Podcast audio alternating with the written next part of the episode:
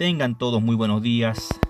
Les saluda una vez más su amigo, su servidor, esta voz que clama en el desierto en medio de las transmisiones virtuales.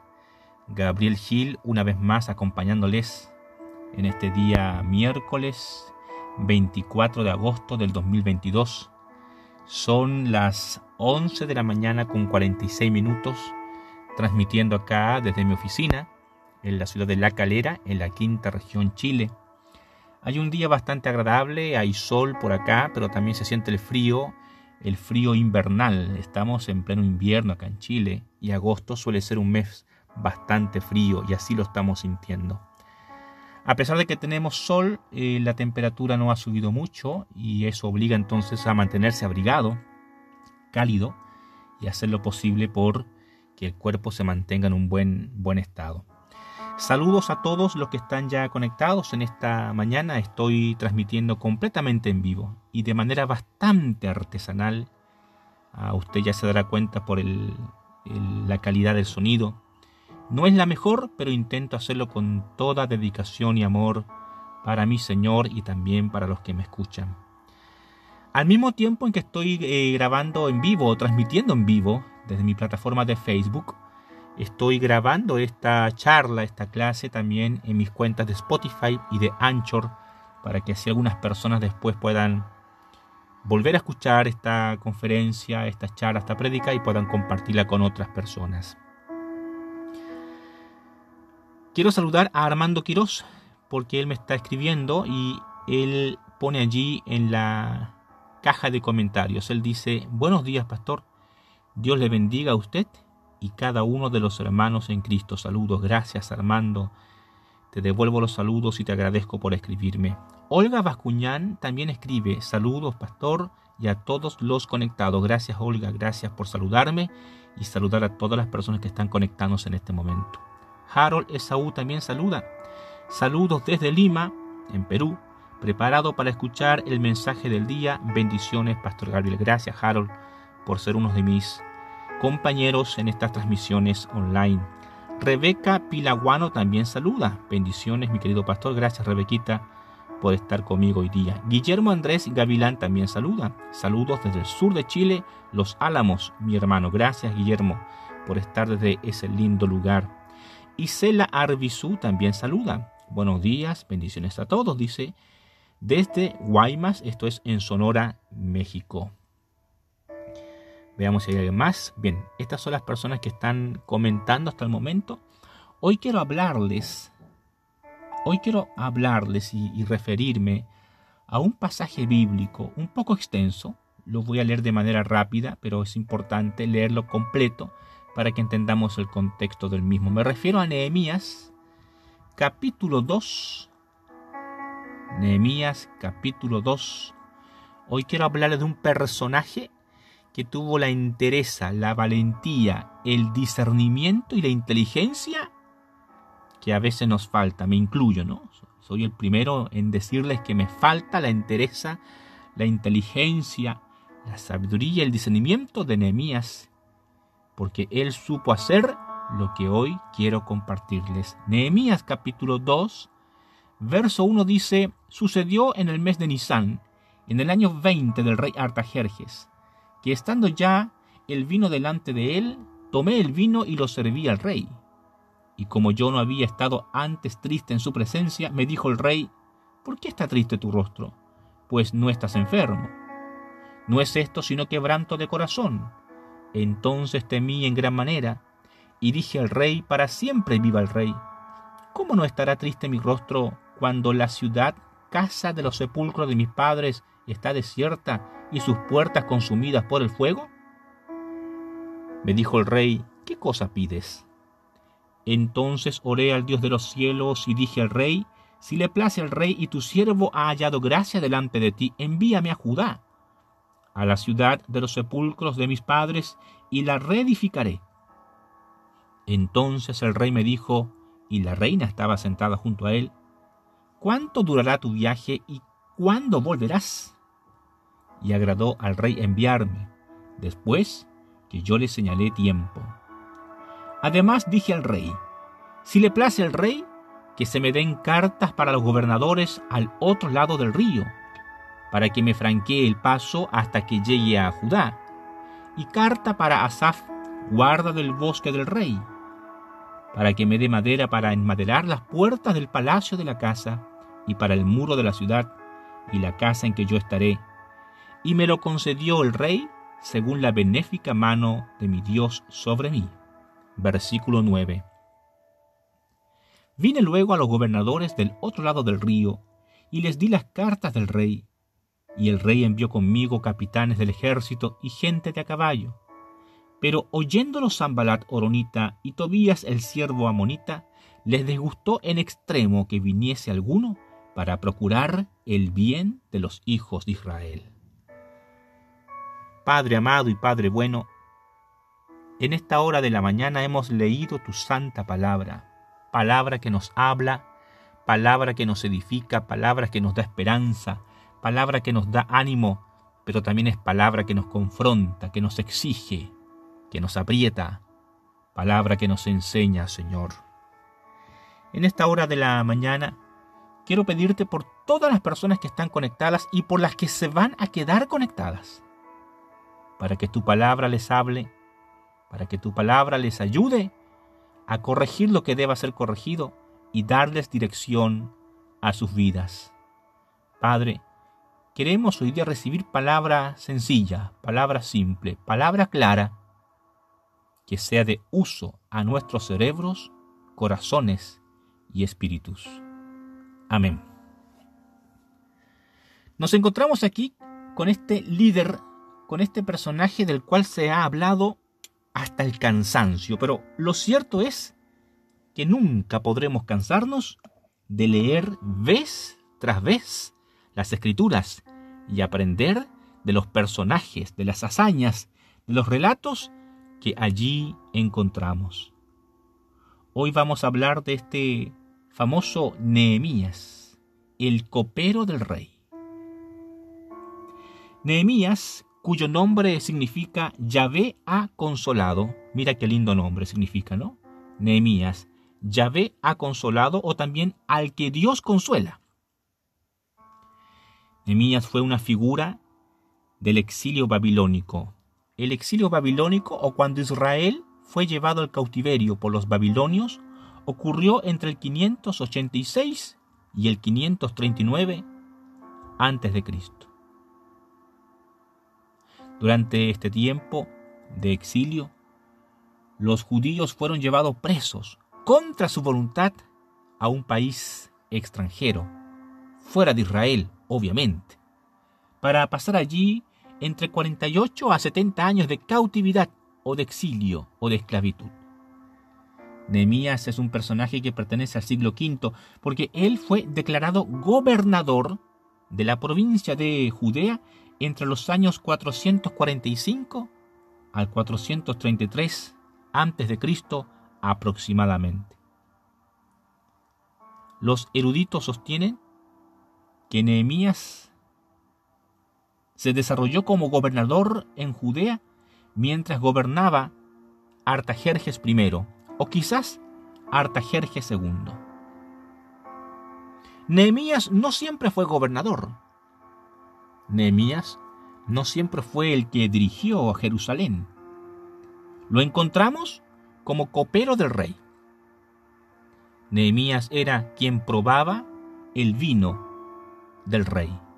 Era quien preparaba los vinos o las combinaciones alcohólicas que el rey Artajerjes probaba o tomaba en su tiempo.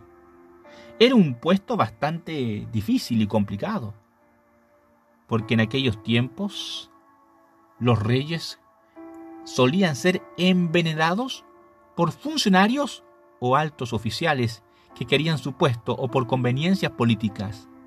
Así entonces los coperos eran gente de mucha confianza del rey o del emperador, porque ellos probaban sus comidas y sus bebidas antes de que el rey se los llevara a la boca. Esa era la función de Nehemías.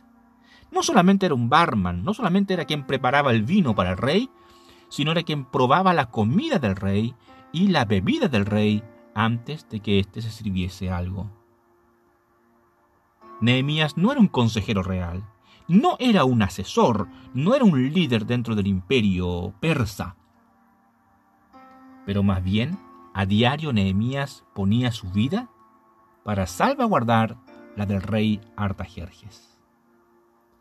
Así entonces nos encontramos en el capítulo 2, que Nehemías se enteró de la triste noticia o de las tristes condiciones en las que se encontraba Jerusalén, la ciudad de sus antepasados. Y aunque Nehemías pertenecía ya al imperio persa, porque había vivido ahí toda su vida, se entristeció en gran manera. Y esto lo notó el rey. En el versículo 2 dice, ¿Por qué está triste tu rostro? pregunta el rey Artajerjes a Nehemías, pues no estás enfermo. Esto es quebranto de corazón. El rey Artajerjes conocía a Nehemías, conocía a su copero, conocía a su hombre de confianza y él sabía perfectamente cuando Nehemías estaba bien y cuando Nehemías estaba mal. Aquí el versículo dice que Nehemías se puso triste o se asustó, temió en gran manera. Porque en aquellos días los sirvientes, los servidores del rey o de los monarcas no podían mostrar tristeza delante de los reyes, pues esto era considerado un insulto. Era como decirle a Artajerjes o al rey de turno, no me gusta cómo gobiernas el país, por eso estoy triste. Por eso Nehemías dice aquí la palabra que temió en gran manera.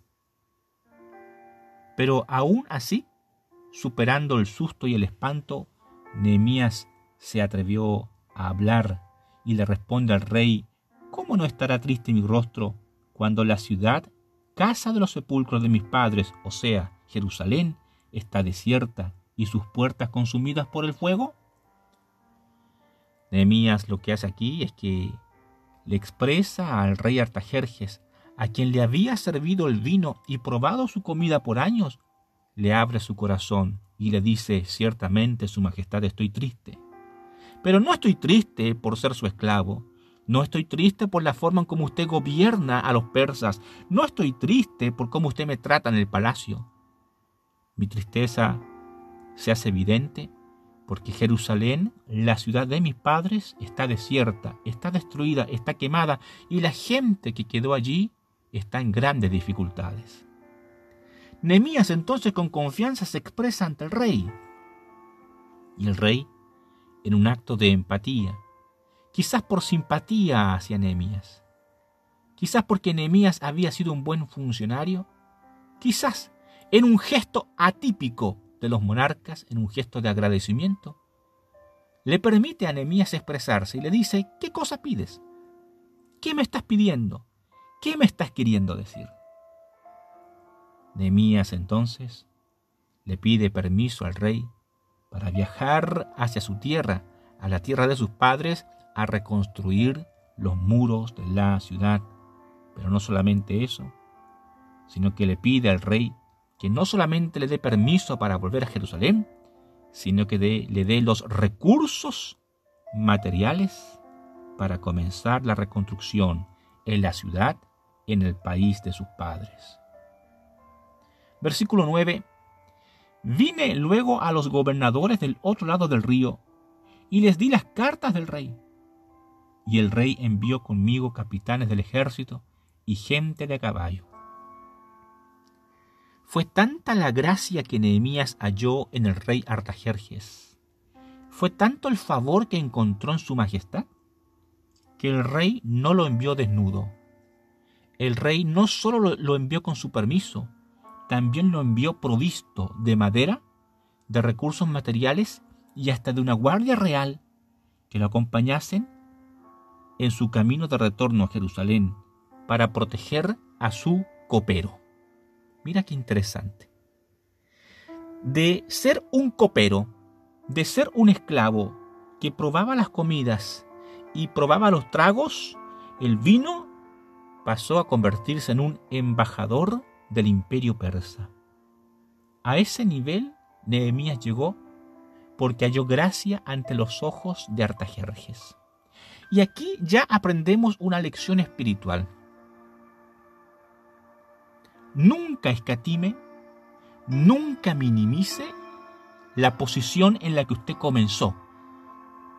Porque si usted es fiel, si es proactivo, disciplinado, honesto y un buen trabajador, en algún momento el Señor utilizará sus recursos para prosperarle, para ascenderle, aumentarle y llevarle a posiciones o metas que usted jamás pensó que conquistaría.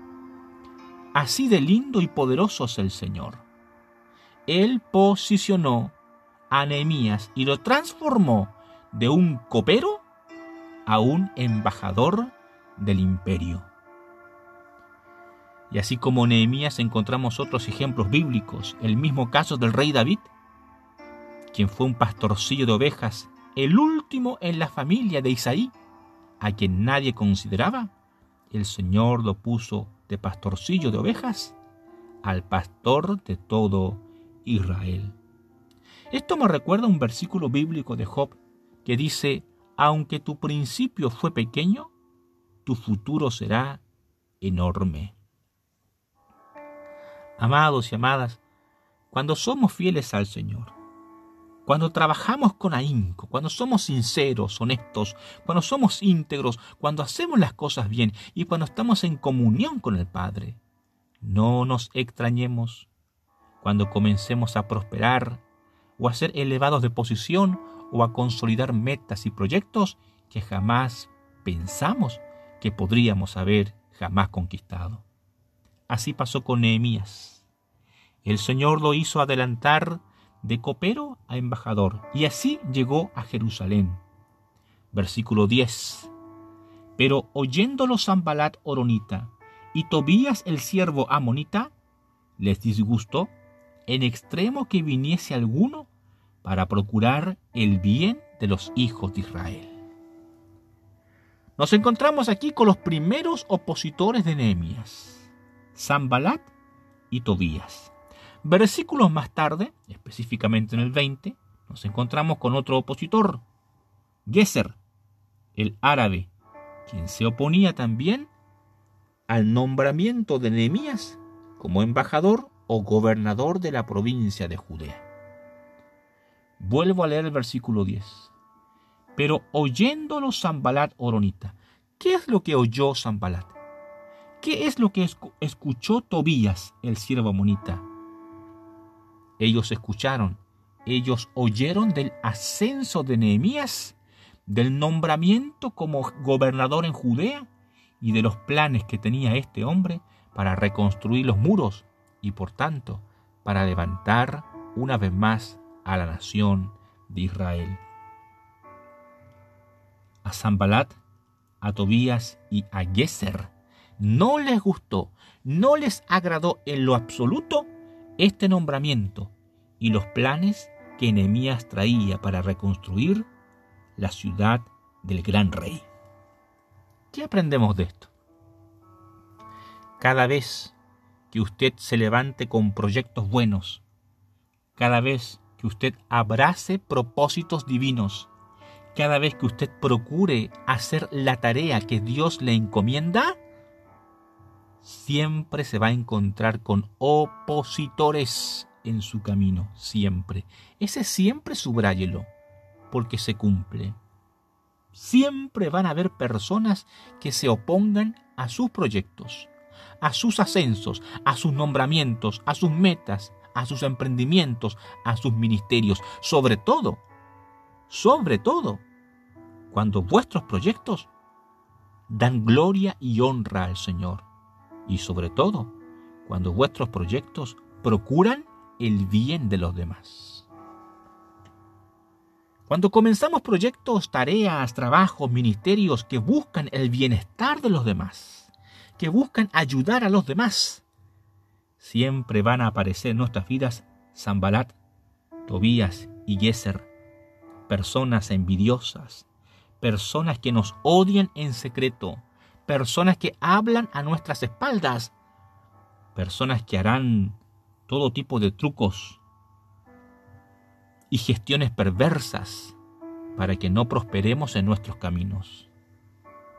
Usted debe entender algo. La maldad existe. La envidia es real. Las calumnias, las mentiras existen y se dan incluso dentro de la viña del Señor. Es lamentable lo que estoy diciendo, pero es una realidad.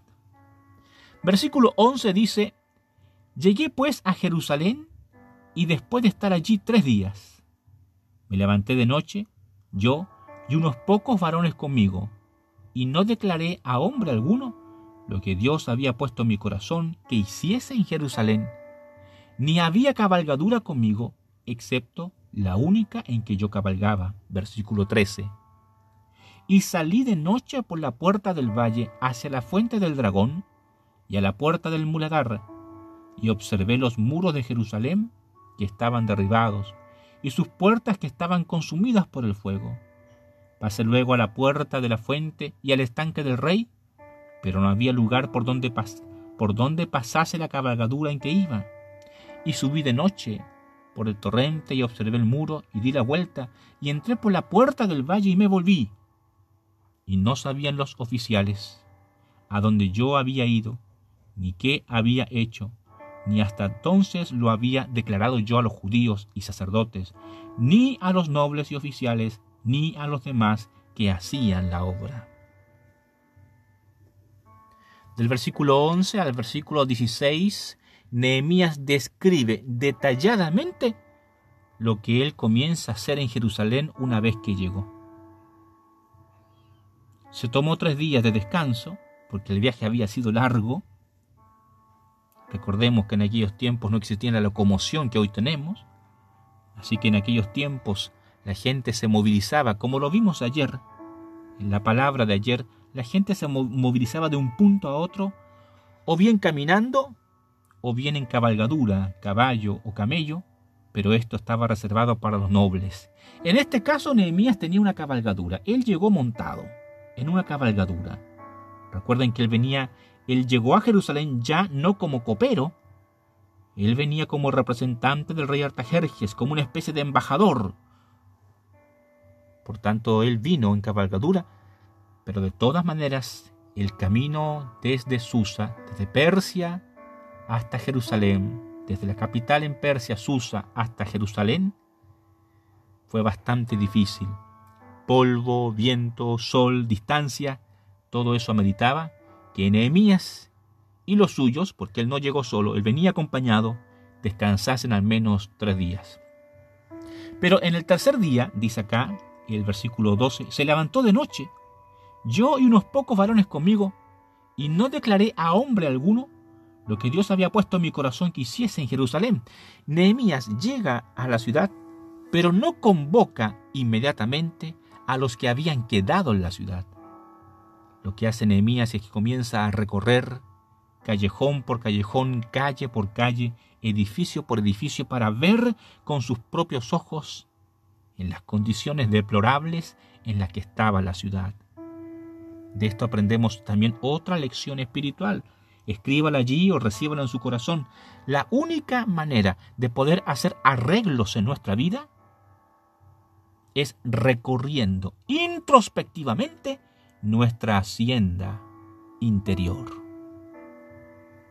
Jamás sabremos qué debemos reparar o qué debemos corregir en nuestra vida si no hacemos una introspección, si no hacemos un examen interno, si no recorremos los callejones y las avenidas de nuestro corazón. Hay que dedicar tiempo para conocernos, para inspeccionarnos, para revisar nuestro carácter, para revisar cómo andan nuestras disciplinas personales, nuestros hábitos, qué estamos pensando, qué estamos leyendo, qué estamos viendo, Nehemías, dice la palabra, se levantó de noche y recorrió punto por punto la ciudad de Jerusalén. Él quería ver con sus propios ojos dónde estaba el mal peor y dónde debía comenzar a trabajar. Lo mismo debemos hacer nosotros. si queremos cambiar, si queremos ver nuestra vida transformada, no basta solo con orar, aunque es bueno hacerlo. No basta solo con leer la palabra, aunque es importante hacerlo. Hay que dedicar tiempo a inspeccionar nuestra vida. Bien lo dijo un filósofo antiguo, una vida no revisada no vale la pena vivirla. Hay que salir pues entonces a revisar nuestra hacienda, a revisar nuestros muros, para descubrir dónde están las brechas, dónde están las grietas, dónde están las murallas destruidas. Así lo hizo Nehemías. Recorrió aquí, recorrió allá, hasta que pudo obtener un diagnóstico in situ, en el momento de lo que estaba pasando. Recién después que Nehemías había descubierto los problemas en Jerusalén, recién después, Nehemías llama a los habitantes de Jerusalén y les dice, versículo 17, Vosotros veis el mal en que estamos, que Jerusalén está desierta y sus puertas consumidas por el fuego.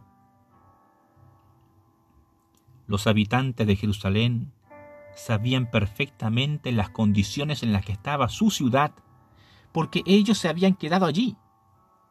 Mientras varios judíos habían sido llevados contra su voluntad a Babilonia como esclavos o exiliados, varios también se habían quedado en la, ciudad. Se quedaron allí como desprecio y desecho de Nabucodonosor, pero se quedaron y con sus propios ojos comenzaron a ver cómo la ciudad se deterioraba y era destruida por el enemigo. Sin embargo, sin embargo, los judíos que se habían quedado en Jerusalén necesitaban que alguien les recordase la triste situación en la que estaban. Por eso Nehemías les dice, vosotros veis el mal en que estamos a veces necesitamos que alguien nos recuerde, que alguien nos diga, que alguien nos indique las áreas en las que debemos mejorar. Agradezco infinitamente las personas que se conectan conmigo día a día para escuchar la palabra del día. Alguien me dijo en cierta ocasión, me escribió por interno, me dijo Gabriel, las palabras del día son como un espejo para mí porque me enseñan en lo que debo mejorar, en lo que debo cambiar, en lo que debo recibir esperanza. Y eso es justamente lo que hace Nehemías con los judíos que se habían quedado. Les dice, ustedes veis el mal en que estamos.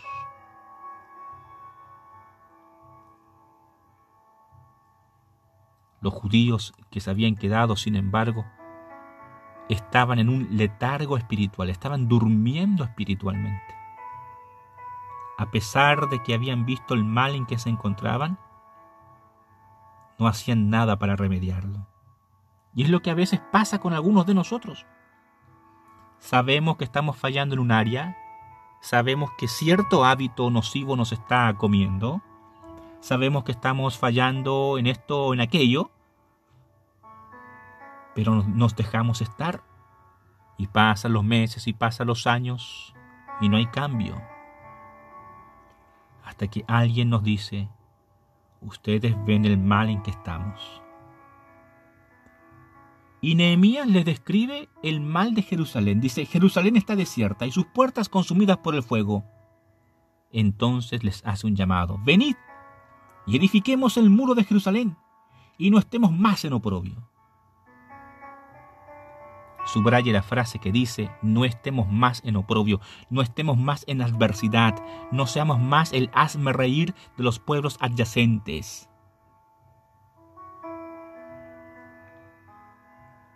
Dios busca nuestro bienestar.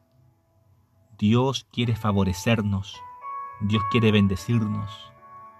Pero a veces estamos como Jerusalén, en desierto, en soledad, en sequedad, destruidos y consumidos por la vida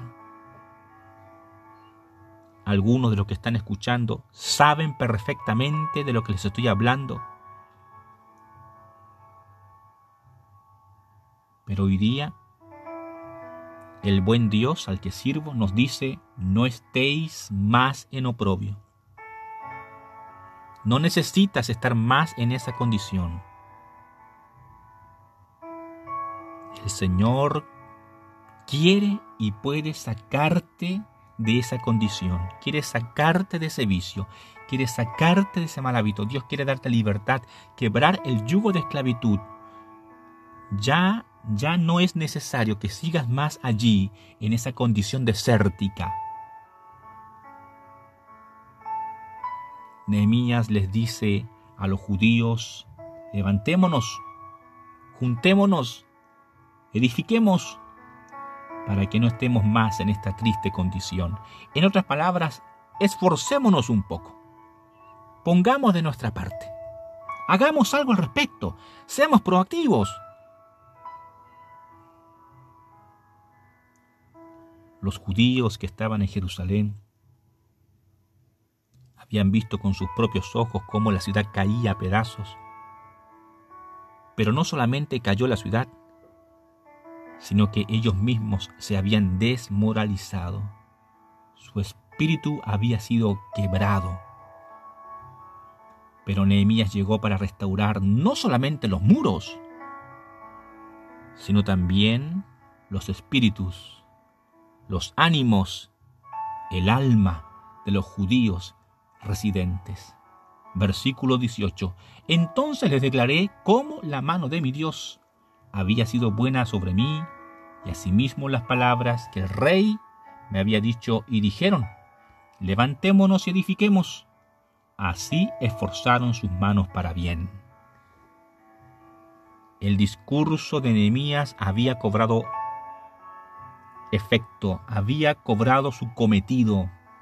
Logró levantar el ánimo de los judíos porque les declaró no solamente palabras bonitas o hermosas, sino que les dijo, Artajerjes se portó bien conmigo, pero Nehemías declaró la gloria de Dios. El pueblo emocionado le dice a Nehemías, levantémonos y edifiquemos. Y es lo que usted debe hacer, levantarse y edificar su vida, levantarse y edificar su matrimonio, levantarse y edificar su familia, levantarse y edificar su trabajo, su emprendimiento, su proyecto, su meta. Esforzarse para bien. A veces pasan los años y las décadas y seguimos en las mismas condiciones. No avanzamos, no subimos, al contrario, algunos bajan a desniveles. Versículo 19. Pero cuando lo oyeron Zambalat Oronita, Tobías el siervo Amonita y Gesem el árabe, hicieron escarnio, escarnio burla, o se burlaron de nosotros y nos despreciaron, diciendo, ¿qué es esto que hacéis vosotros? ¿Os rebeláis contra el rey? Versículo 19 es una repetición del versículo 10. Vuelvo a decirles lo que hace minutos atrás declaré. Cuando nos proponemos levantarnos para reconstruir nuestras vidas, cuando abrazamos propósitos eternos, cuando nos decidimos a trabajar para bendecir a los demás, siempre se van a levantar Zambalat Tobías y Gesem. Siempre vamos a encontrar oposición espiritual y también oposición física. Porque los Zambalat, los Tobías y los Gesem no quieren que Jerusalén sea reedificada. Los Zambalat los Tobías y los Gesem no quieren verte próspero, no quieren verte feliz, no quieren verte sano, no quieren verte reconstruido. Por eso incluso a veces encontramos oposición incluso dentro de nuestras propias familias o hermanos en la fe o compañeros. Entre más grande es el propósito que abraces, entre más noble sea el propósito al que estás sirviendo, entre más gente sea a la que quieres bendecir o a la que ya estás bendiciendo con tu trabajo, con tu ministerio, más oposición vas a tener.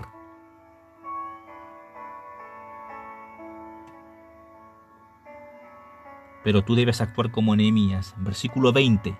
Y en respuesta les dije, el Dios de los cielos, Él nos prosperará. Recibe esta palabra en tu espíritu. Esto es poderoso. Nehemías le dice a Tobías, a Zambalat y a Gesem, el Dios de los cielos, Él nos prosperará.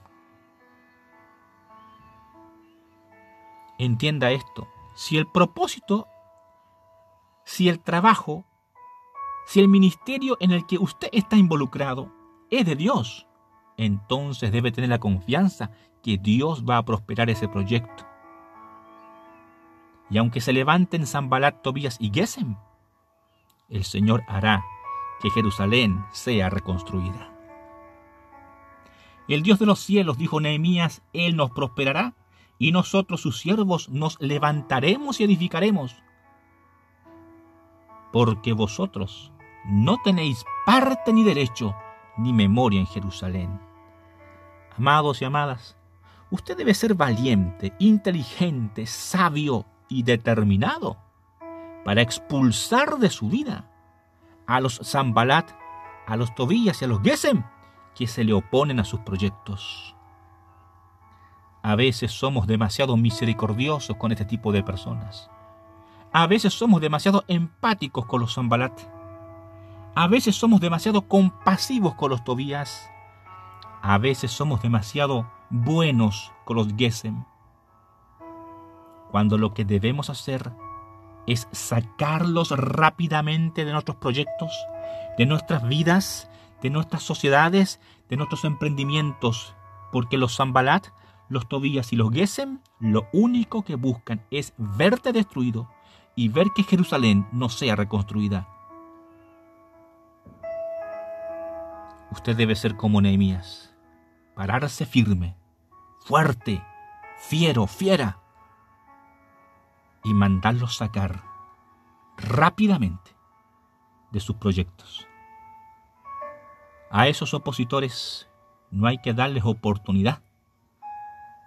A esos que se burlan, que hacen escarnio, que se mofan de usted. A aquellos que no contribuyen, que le roban gozo, le roban emoción. Hay que mandarlos volar. Porque ellos no quieren verte prósperos, ellos quieren verte en desierto, en soledad, en sequedad, con los muros abajo. Reciba esto. Cada vez que usted se levante